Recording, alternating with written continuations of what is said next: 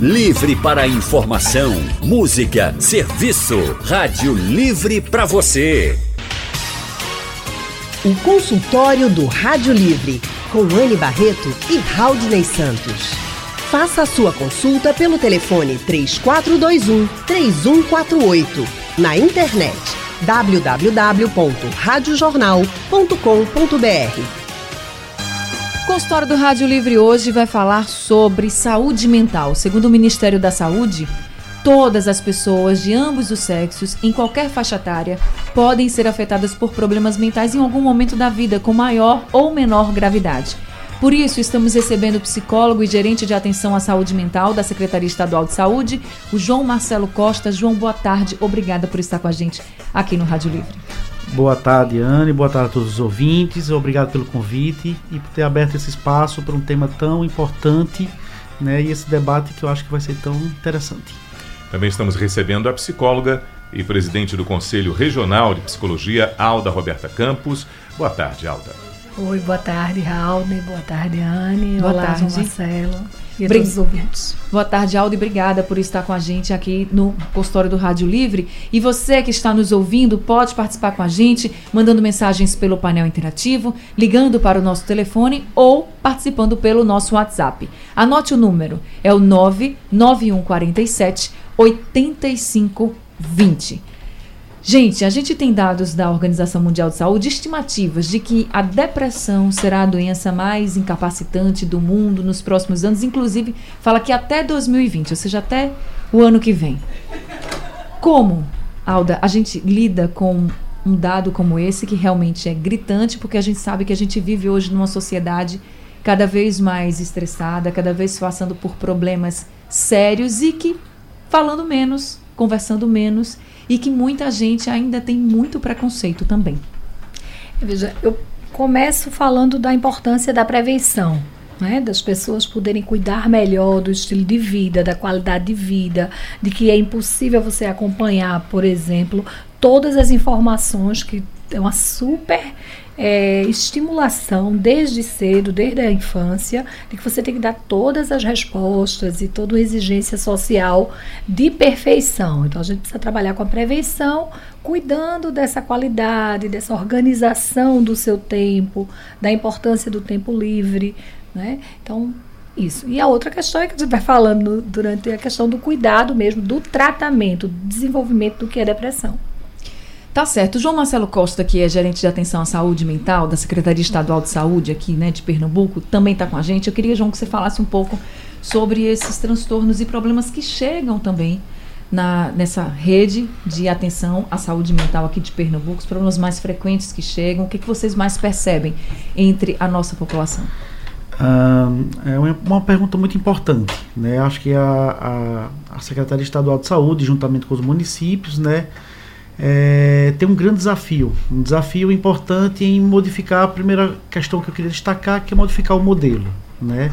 Um modelo de cuidado que até muito pouco tempo todo o cuidado de saúde mental era, era muito pautado na figura do, do hospital psiquiátrico, né?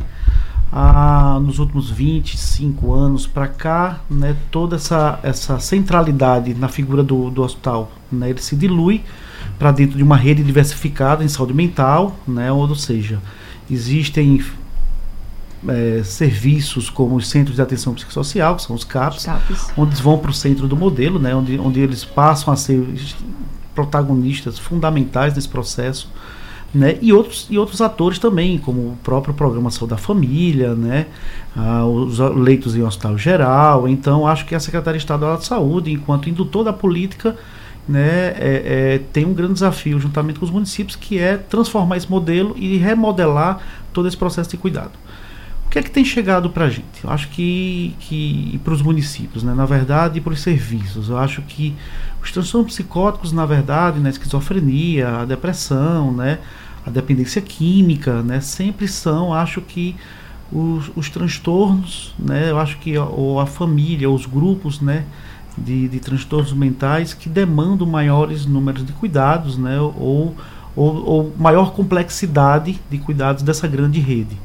Eu acho que esses são alguns elementos que, que algumas, alguns grupos de doenças que trazem normalmente um, um grande um grande, digamos assim, o, cuidados de maior complexidade com maior frequência para a nossa rede.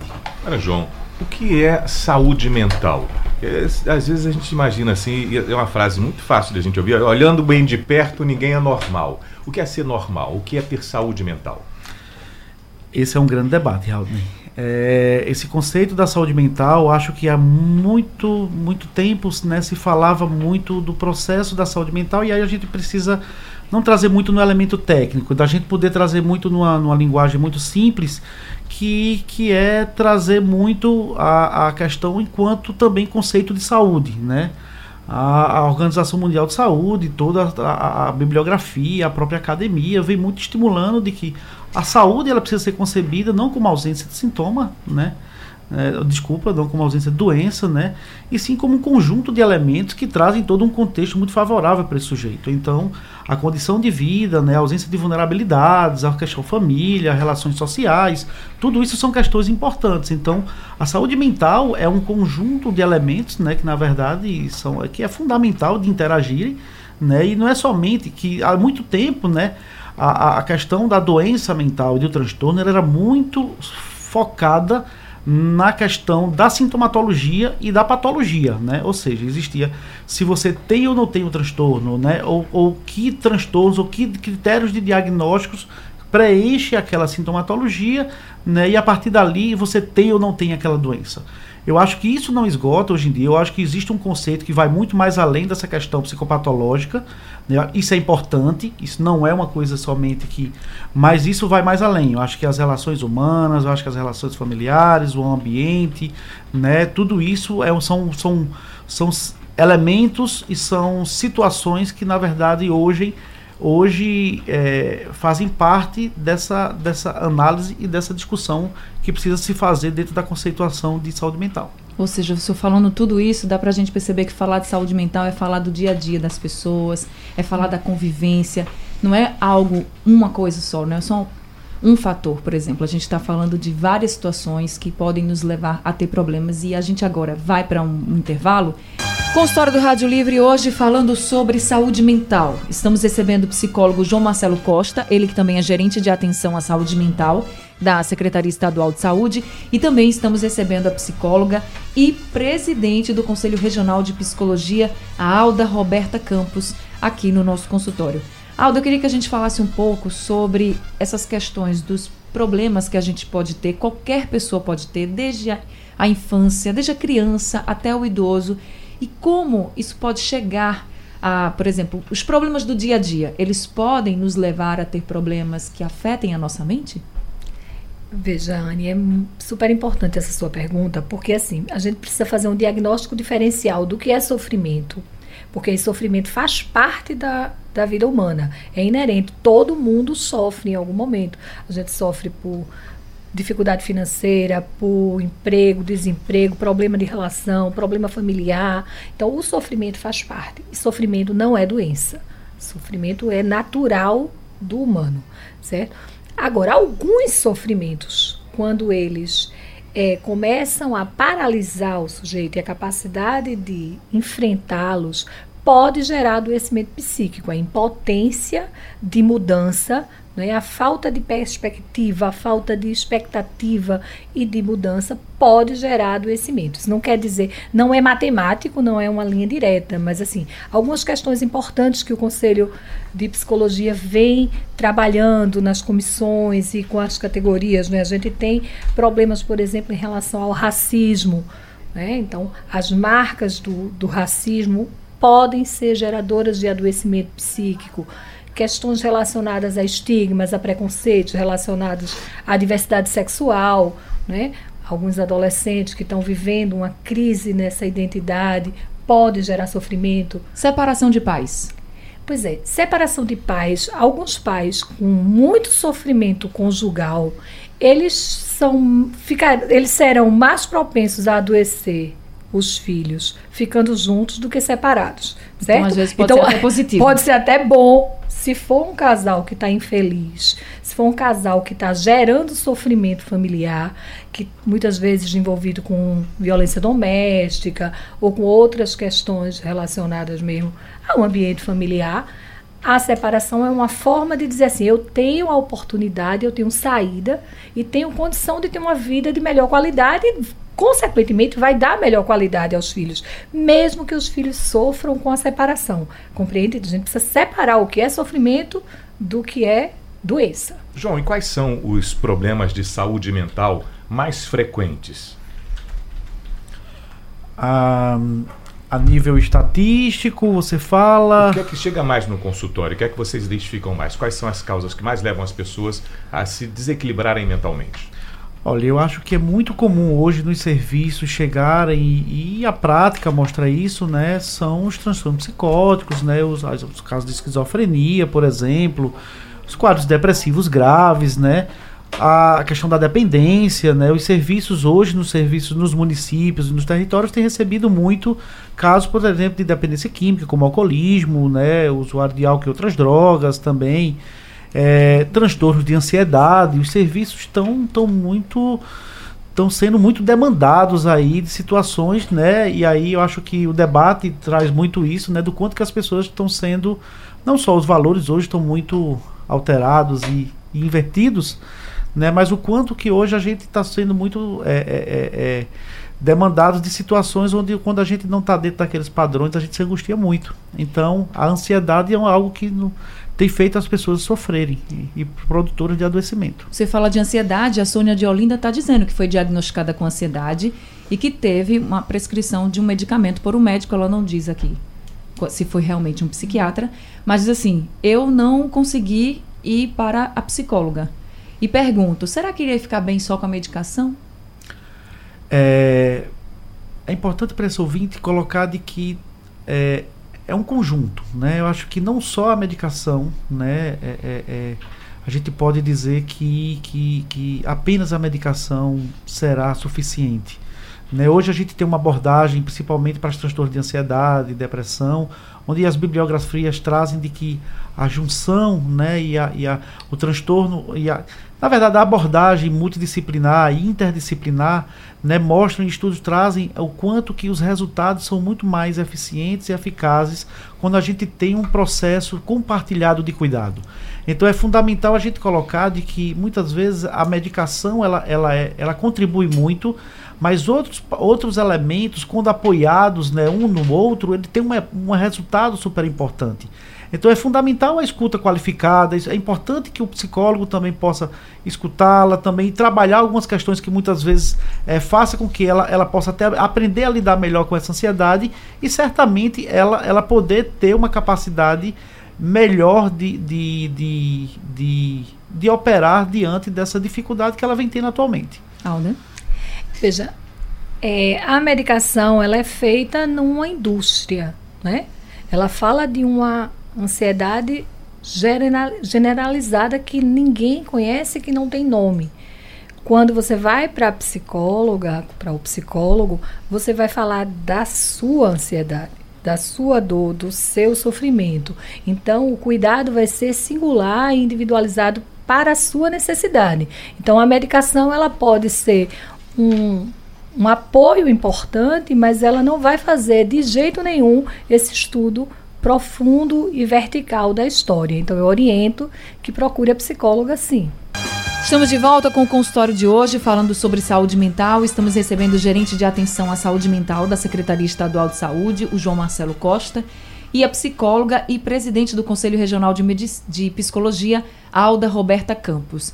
A gente vai começar esse bloco respondendo as perguntas dos nossos ouvintes. Tem pergunta pelo nosso WhatsApp. A Rejane de Escada diz o seguinte: ela fala que à noite ela dorme muito pouco e que durante o dia ela não consegue dormir, aí fica muito estressada. E pergunta se isso pode ser depressão, Alda. É, veja, não. Você precisa pensar numa escuta mesmo especializada e buscar uma ajuda. Pode ser depressão? Pode. Mas não é suficiente, essas informações não são suficientes para se fechar um diagnóstico. Então precisa ver se está interferindo, se está atrapalhando a sua produção, o relacionamentos. É importante buscar uma ajuda profissional. Fica naquela do sofrimento, né? Ela está sofrendo, né? Uhum. Tá certo. Olha, o, uma pessoa, pelo painel, ele é do Engenho do Meio, faz a seguinte colocação. Ele diz que é policial militar isso já existe há anos nos quartéis e as autoridades fecham os olhos. O que devemos fazer? Há algum órgão que podemos denunciar? Acho que ele fala sobre depressão e policiais que se sentem às vezes incapazes de estarem fazendo a atividade que eles desempenham, que eu imagino seja bastante estressante. Uhum. É, a, ele faz a, a, o questionamento e pergunta a Alda a, o que é que ele, ele poderia fazer. É, veja só, é importante saber né, se tem, na, aliás, na Polícia Militar tem um setor de psicologia que pode buscar essa ajuda, né, pode procurar alternativas também de cuidado na própria rede de atenção psicossocial, espaços de lazer são importantes e aí as pessoas têm uma cultura do lazer ser muito associado ao uso de bebida e, e aí fica muito desgastante, então essa sobrecarga.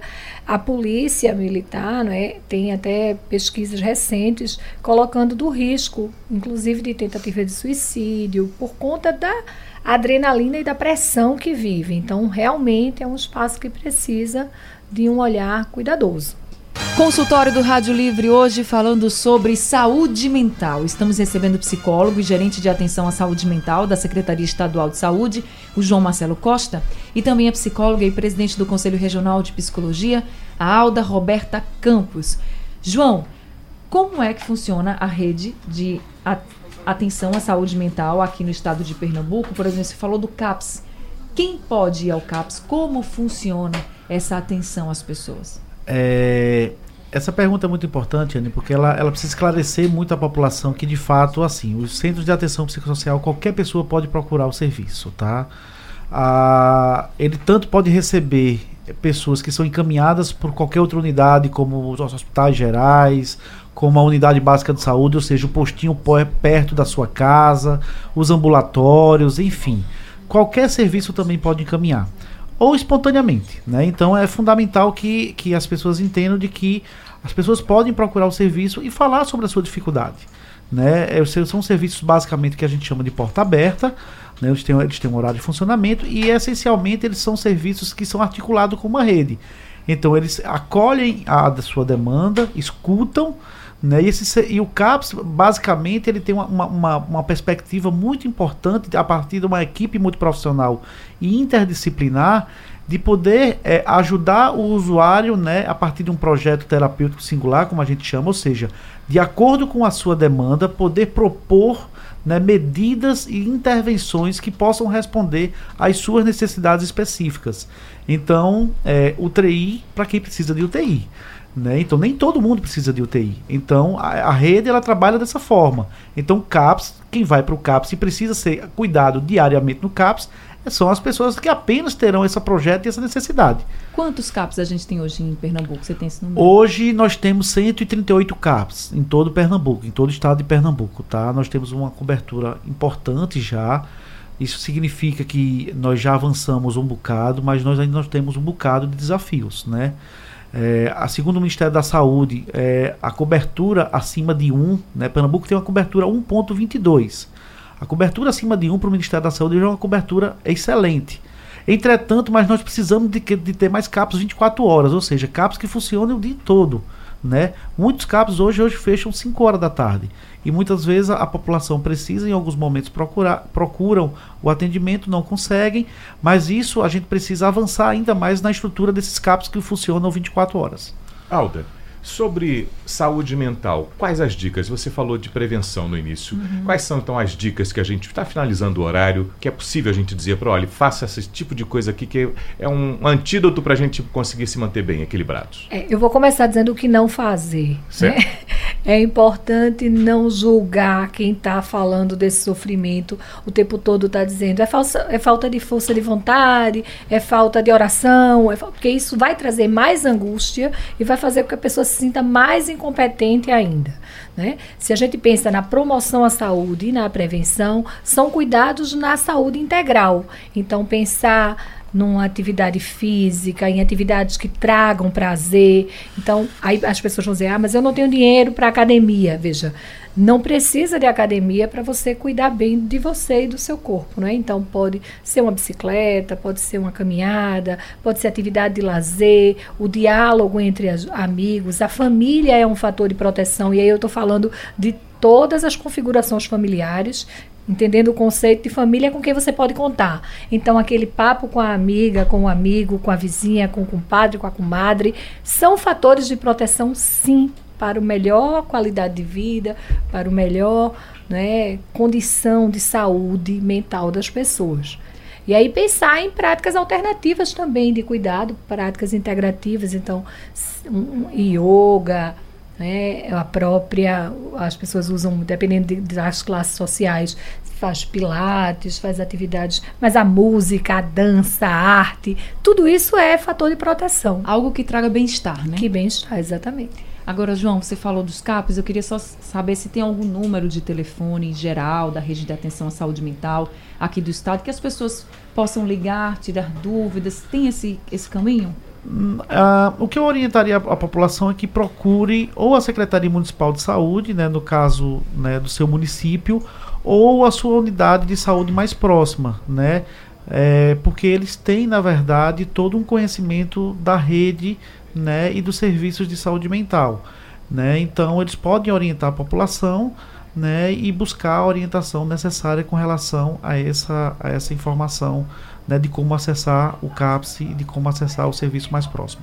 Tá certo. Então, gente, nosso consultório está chegando ao fim. Eu queria agradecer muito a Alda por estar aqui, Alda Roberta Campos, ela que é presidente do Conselho Regional de Psicologia. Obrigada, Alda, por ter vindo, por ter falado obrigada. sobre prevenção, por ter orientado, esclarecido dúvidas. Muito obrigada, viu? Obrigada a vocês. E isso aí é uma forma de prevenção, né? Dar informação à população. Então, obrigada pela iniciativa de vocês. Obrigada, seja sempre bem-vinda. Queria agradecer muito também a você, João. João Marcelo Costa, ele que é gerente de atenção à saúde mental da Secretaria Estadual de Saúde, também esclarecendo dúvidas dos nossos ouvintes, falando sobre esse serviço importante na rede estadual de saúde, na rede municipal também, que a gente sabe que os CAPs estão muito gerenciados pelos municípios, então é importante que as pessoas tenham acesso e eu espero realmente que Pernambuco consiga avançar, porque a gente, como você falou, a gente até tem uma rede, mas a gente precisa de muito mais. Então, obrigada por ter se disponibilizado, ter vindo aqui, ter prestado esse serviço para todos os nossos ouvintes e volte sempre. Ah, muito obrigado, obrigado pelo convite. A Secretaria Estadual de Saúde, a gente se coloca à total disposição para contribuir com o debate. E eu finalizo justamente colocando de que hoje é o Dia Mundial, né, da, da, da questão de saúde mental, né? Então, nada melhor do que esse dia para a gente estar tá falando aqui de saúde mental. Tá certo. Gente, nosso consultório está chegando ao fim, mas eu lembro que daqui a pouco ele está no site da Rádio Jornal. Ele vai ser reprisado às 3h20 da madrugada. Também vai estar nos distribuidores de podcast. Você pode ir no Google, no Apple Podcast, no Spotify. Então vai, tá, vai ter todo o acesso para vocês, para quem perdeu o consultório, para quem perdeu na metade. Não tem problema, fiquem ligadinhos com a gente. Sugestão ou comentário sobre o programa que você acaba de ouvir, envie para o e-mail ouvinte@radiojornal.com.br ou para o endereço Rua do Lima 250, Santo Amaro, Recife, Pernambuco.